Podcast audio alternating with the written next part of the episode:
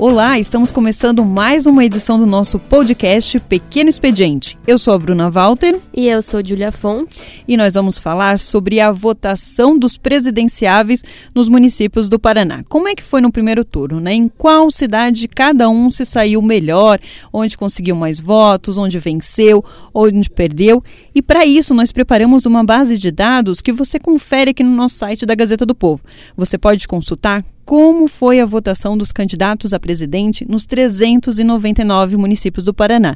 Eu, nós pegamos os dados, né, trabalhamos ele, então num gráfico interativo você seleciona a sua cidade, você pode ver mapas, né, sobre no Paraná inteiro onde que os presidenciáveis conquistaram mais votos, você pode ter todo esse panorama. Então já fica nosso convite aqui para você acessar, acessar essa base de dados. Ficou muito boa, né, Julia? Sim, com certeza. Cada, se você entrar lá no site, você pode ver por cidade qual foi o candidato, por exemplo, ao presidente mais votado na sua cidade, é, como os seus cidadãos, seus com os cidadãos aí votaram nessa eleição. O que a gente pode ver é que entre os presidenciáveis o Bolsonaro foi o grande vencedor aqui no Paraná, né? Especialmente nas regiões do oeste. Então lá no nosso mapa interativo é possível ver que as cidades do oeste, como os municípios de Nova Santa Rosa, Quatro Pontes, Maripá, Mercedes, que são cidades pequenas, né? Foram os municípios em que Bolsonaro teve a maior votação. Então, por exemplo, em Nova Santa Rosa ele teve 81,46% dos votos. Então uma votação bastante expressiva expressiva. Em Curitiba, ele também fez um, um, bom número de votos, mas não foi tão alto assim, né? Então, Bolsonaro teve 62% dos votos e quem ficou em segundo lugar não foi Fernando Haddad, né? Ao contrário do que aconteceu no país todo. É, em Curitiba, foi Ciro Gomes que ficou em segundo lugar com 12% dos votos. É interessante a gente notar como também tem algumas exceções né, ali no, no estado.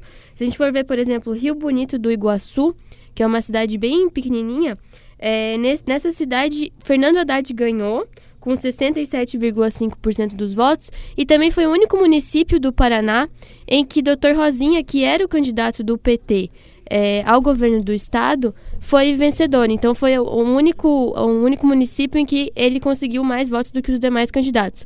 E isso a gente vê no, no Paraná inteiro, né, Bruna? E reflete também um pouco o resultado da eleição no estado, né, que Ratinho Júnior ganhou em, é, em primeiro turno. Isso, isso. Porque assim, se a gente for ver os números só do Paraná, para os presidenciáveis e os números só de Curitiba, tanto no Paraná quanto em Curitiba, pelo percentual alcançado, Jair Bolsonaro venceria no primeiro turno.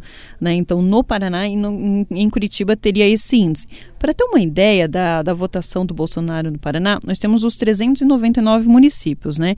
Ele, o Jair Bolsonaro venceu em 309 municípios, 77% da, das cidades. Né? O Haddad ele venceu em 89 cidades. Então mostra a força do Bolsonaro no Paraná. E essa questão dos municípios, até Julia, tinha é, muitos leitores entraram em contato com a gente, né, durante a semana, para quando que a gente ia colocar no ar, porque queria saber a votação em cada cidade e tal. Então tem muito eleitor também querendo fazer essa, essa busca, né? Então aqui a gente dá os principais os principais resultados.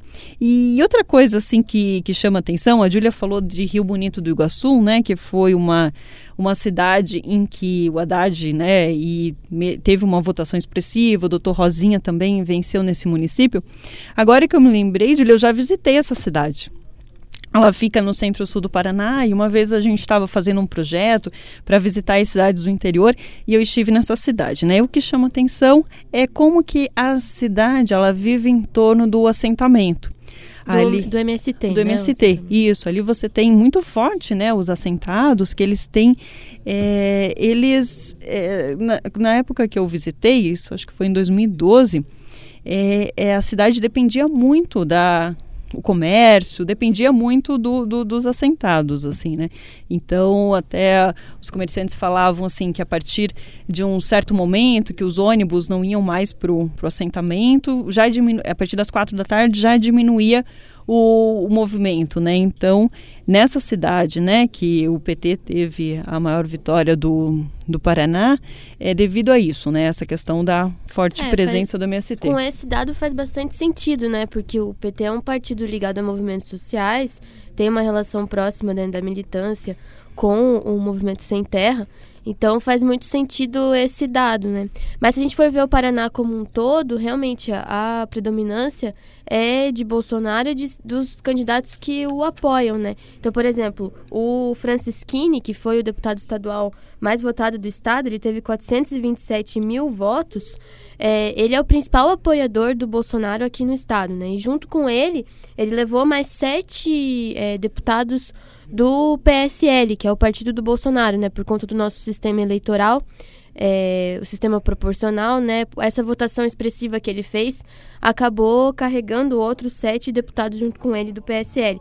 Se a gente for olhar também é, no âmbito federal, lá para deputado federal, o mais votado foi o Sargento Faur, que não é do PSL, mas tem bandeiras muito semelhantes às que o, o Bolsonaro defende, né?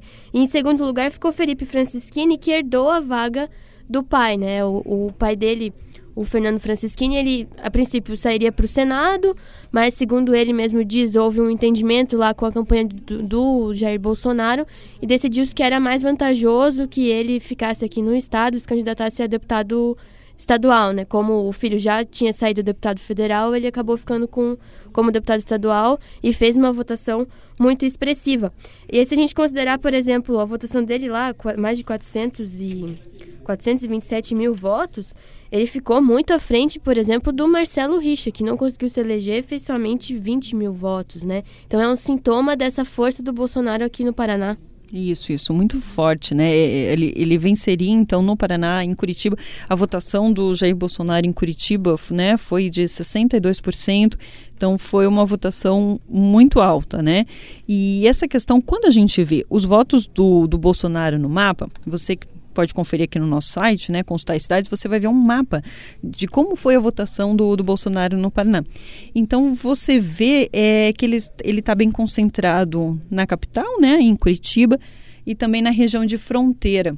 É, eu, eu por que na região de fronteira? Bom, eu imagino que, que essas regiões de fronteira sentem muito a questão da criminalidade, né? Da questão do tráfico de drogas. Né? Então, ali é, tem uma exigência muito grande por segurança, né? Por ordem, que eu acho que é.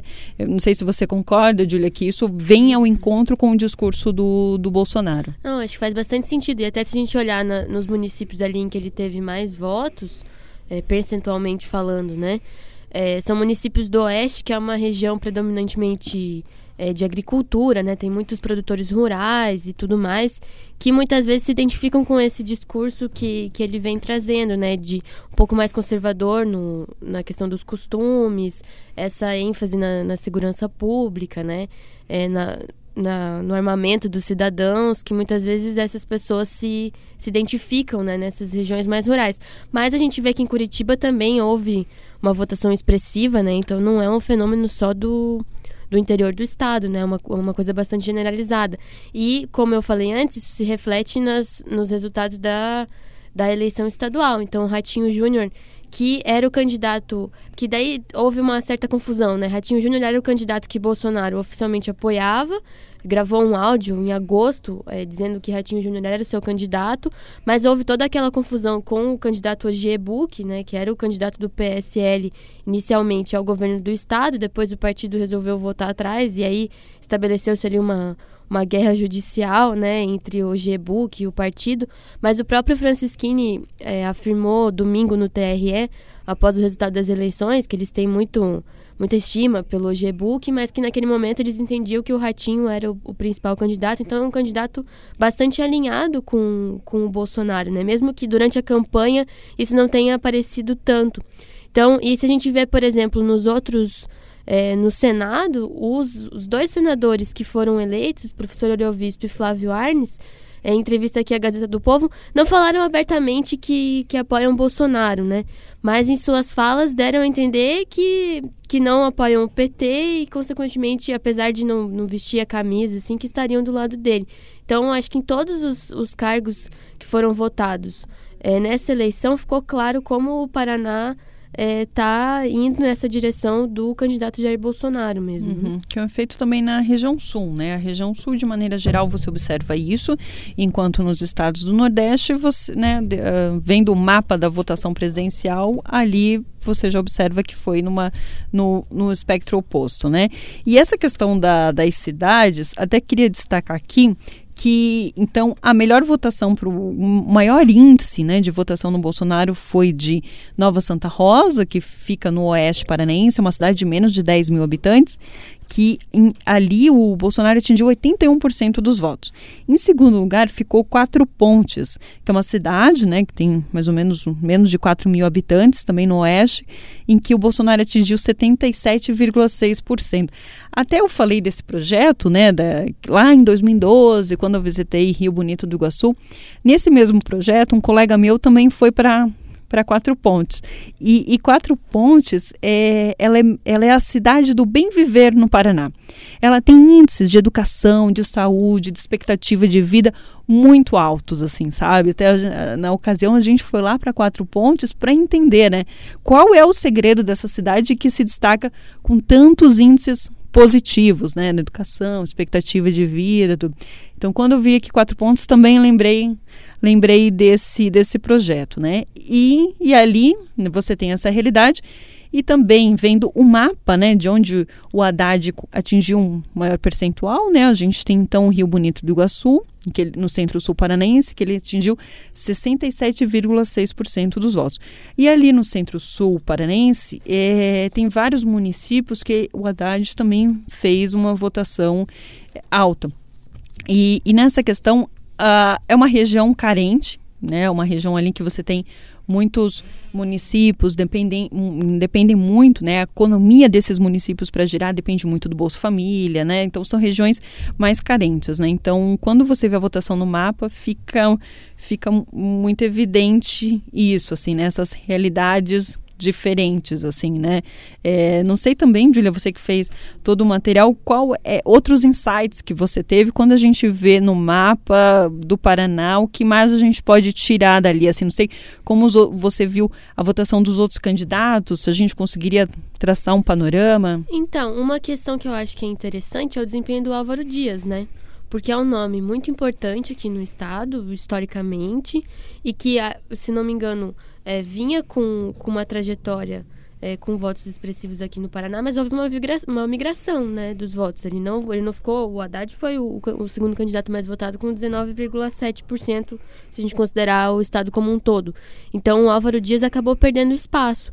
E aí eu acho que tem relação com o fato de ele, ele representar um discurso é, anti-PT, né? Sempre foi durante como parlamentar, né? Sempre se posicionou de forma muito crítica ao PT, mas esse espaço que ele tinha acabou sendo tomado pelo Bolsonaro. E aí acho que entram as outras questões que o Bolsonaro traz junto, que o Álvaro não não aborda tanto, né? Esse conservadorismo nos costumes e tudo mais. E é interessante a gente ver como, apesar de a gente ter tido, né, nessas regiões, em cidades um pouco mais carentes do estado, a, a vitória de Fernando Haddad, o que a gente pode perceber é que, inclusive nas periferias e na, nas regiões mais pobres, muitas vezes o discurso de Jair Bolsonaro tem ganhado muita força. O que aparentemente, se você olhar assim, é, a princípio parece um contrassenso, né? A gente pensar em regiões é, da periferia que tradicionalmente seriam redutos de esquerda, como esse discurso de ultradireita aí vem, vem ganhando força. E aí tem, tem vários fatores que a gente pode é, buscar para compreender, né? Essa questão dos costumes é uma questão importante para entender esse apoio ao Jair Bolsonaro, mesmo em regiões tão pobres, né? Que em teoria seriam é, mais partidárias do PT por conta do, do histórico né, de ascensão social que houve durante os governos do PT com os programas de assistência social como o Bolsa Família. Então, o que está pegando bastante é essa questão do, do conservadorismo, pelo menos na minha na, no meu diagnóstico mais geral, assim, né? Essa, essa coisa do conservadorismo nos costumes tem feito com que Jair Bolsonaro tenha ganhado força, inclusive em, em regiões mais pobres, que a gente a princípio pensaria que seriam mais é, atreladas à esquerda. Uhum, entendi. E, e para dividir com você que está ouvindo a gente, a Júlia, ela é nossa doutoranda. Ela faz doutor. Júlia está rindo aqui. É, mas a Júlia ela faz doutorado nessa área, né? Não sei também é, se a academia, Júlia, como é que está vendo, é, que análise está fazendo disso? Se ainda é muito cedo? Qual análise que a, que a universidade está fazendo? Então, existe uma questão importante, né? Que né, historicamente, se a gente considerar os os estudos de movimentos sociais, por exemplo, por muito tempo se estudou porque os movimentos sociais eram tradicionalmente de esquerda, né? Essa questão de movimentos sociais de direita, por exemplo, o MBL, é uma é um tipo de fenômeno mais recente, né, que a gente não, não via anteriormente. Então é uma questão nova também para os pesquisadores. E aí a gente tem, tem que tentar entender esse fenômeno, mas não é um fenômeno só brasileiro, né? A gente tem visto uma, um direcionamento para é, candidatos e políticos mais de direita em todo o mundo, né? Tem outros, outros casos que são importantes, por exemplo, a eleição do Donald Trump no, nos Estados Unidos é um, é um caso emblemático. A própria saída da, do Reino Unido da União Europeia também é um, é um caso importante que a gente precisa levar em conta. Então, existe aí toda um, uma gama de fenômenos em que a direita vem ganhando força, não só no Brasil, né? É, existem outros países em que isso está acontecendo também. E tem, tem muita relação, assim, por exemplo, um fator que é bastante utilizado para explicar esse tipo de fenômeno é a crise econômica, né? Porque quando existe uma, uma pujança econômica, é natural que as pessoas pensem em outros em outras necessidades, né? não aquelas necessidades imediatas ali do dia a dia. E quando a economia vai mal, isso interfere muito na avaliação que os cidadãos fazem de governos. Então é isso que a gente está percebendo.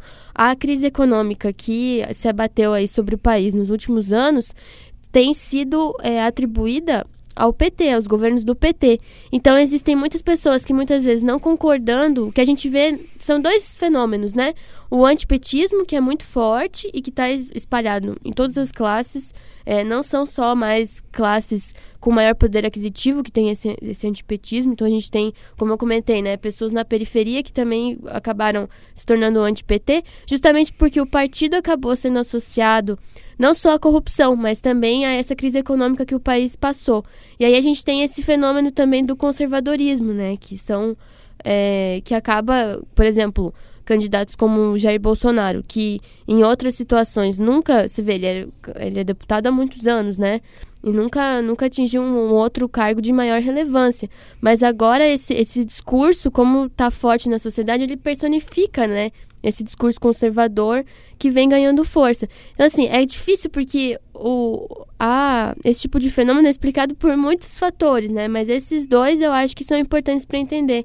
Porque muitas, muitas pessoas que são é, muitas vezes em, outros em outros contextos não votariam em Jair Bolsonaro, mas como existe essa polarização Bolsonaro-PT e ele acabou por personificar esse antipetismo, muitas vezes as pessoas votam nele mesmo sem concordar com tudo que ele fala, né? Porque são muitas vezes posições muito extremadas que ele que ele defende. Então, até isso refletiu um pouco, né? Se você vê as campanhas de, da esquerda, é, agora para a presidência, por exemplo, o Ciro Gomes foi um candidato que tentou é, ser uma, se consolidar ali como uma terceira, uma terceira via, dizendo, olha, pela, eu sou o único candidato capaz de ganhar de Jair Bolsonaro porque eu é, agrego as, as pessoas de diferentes matizes ali ideológicos. Mas ele acabou não conseguindo ir para o segundo turno, né? E agora a polarização está realmente estabelecida ali, né? PT Isso, é. Bolsonaro. Ficou muito polarizado, né? E candidatos, a gente comentou do Álvaro, né? Então, assim, que não conseguiu, né? Não conseguiu se colocar ali no meio dessa polarização. Se a gente for ver a votação do Álvaro no Paraná, o município que ele foi melhor foi Novo Itacolomi, que ele atingiu um índice de 21,7%.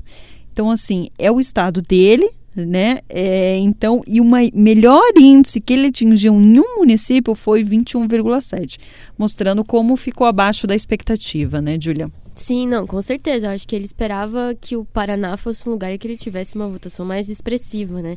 Ah, em teoria, a dificuldade dele seria no restante do país.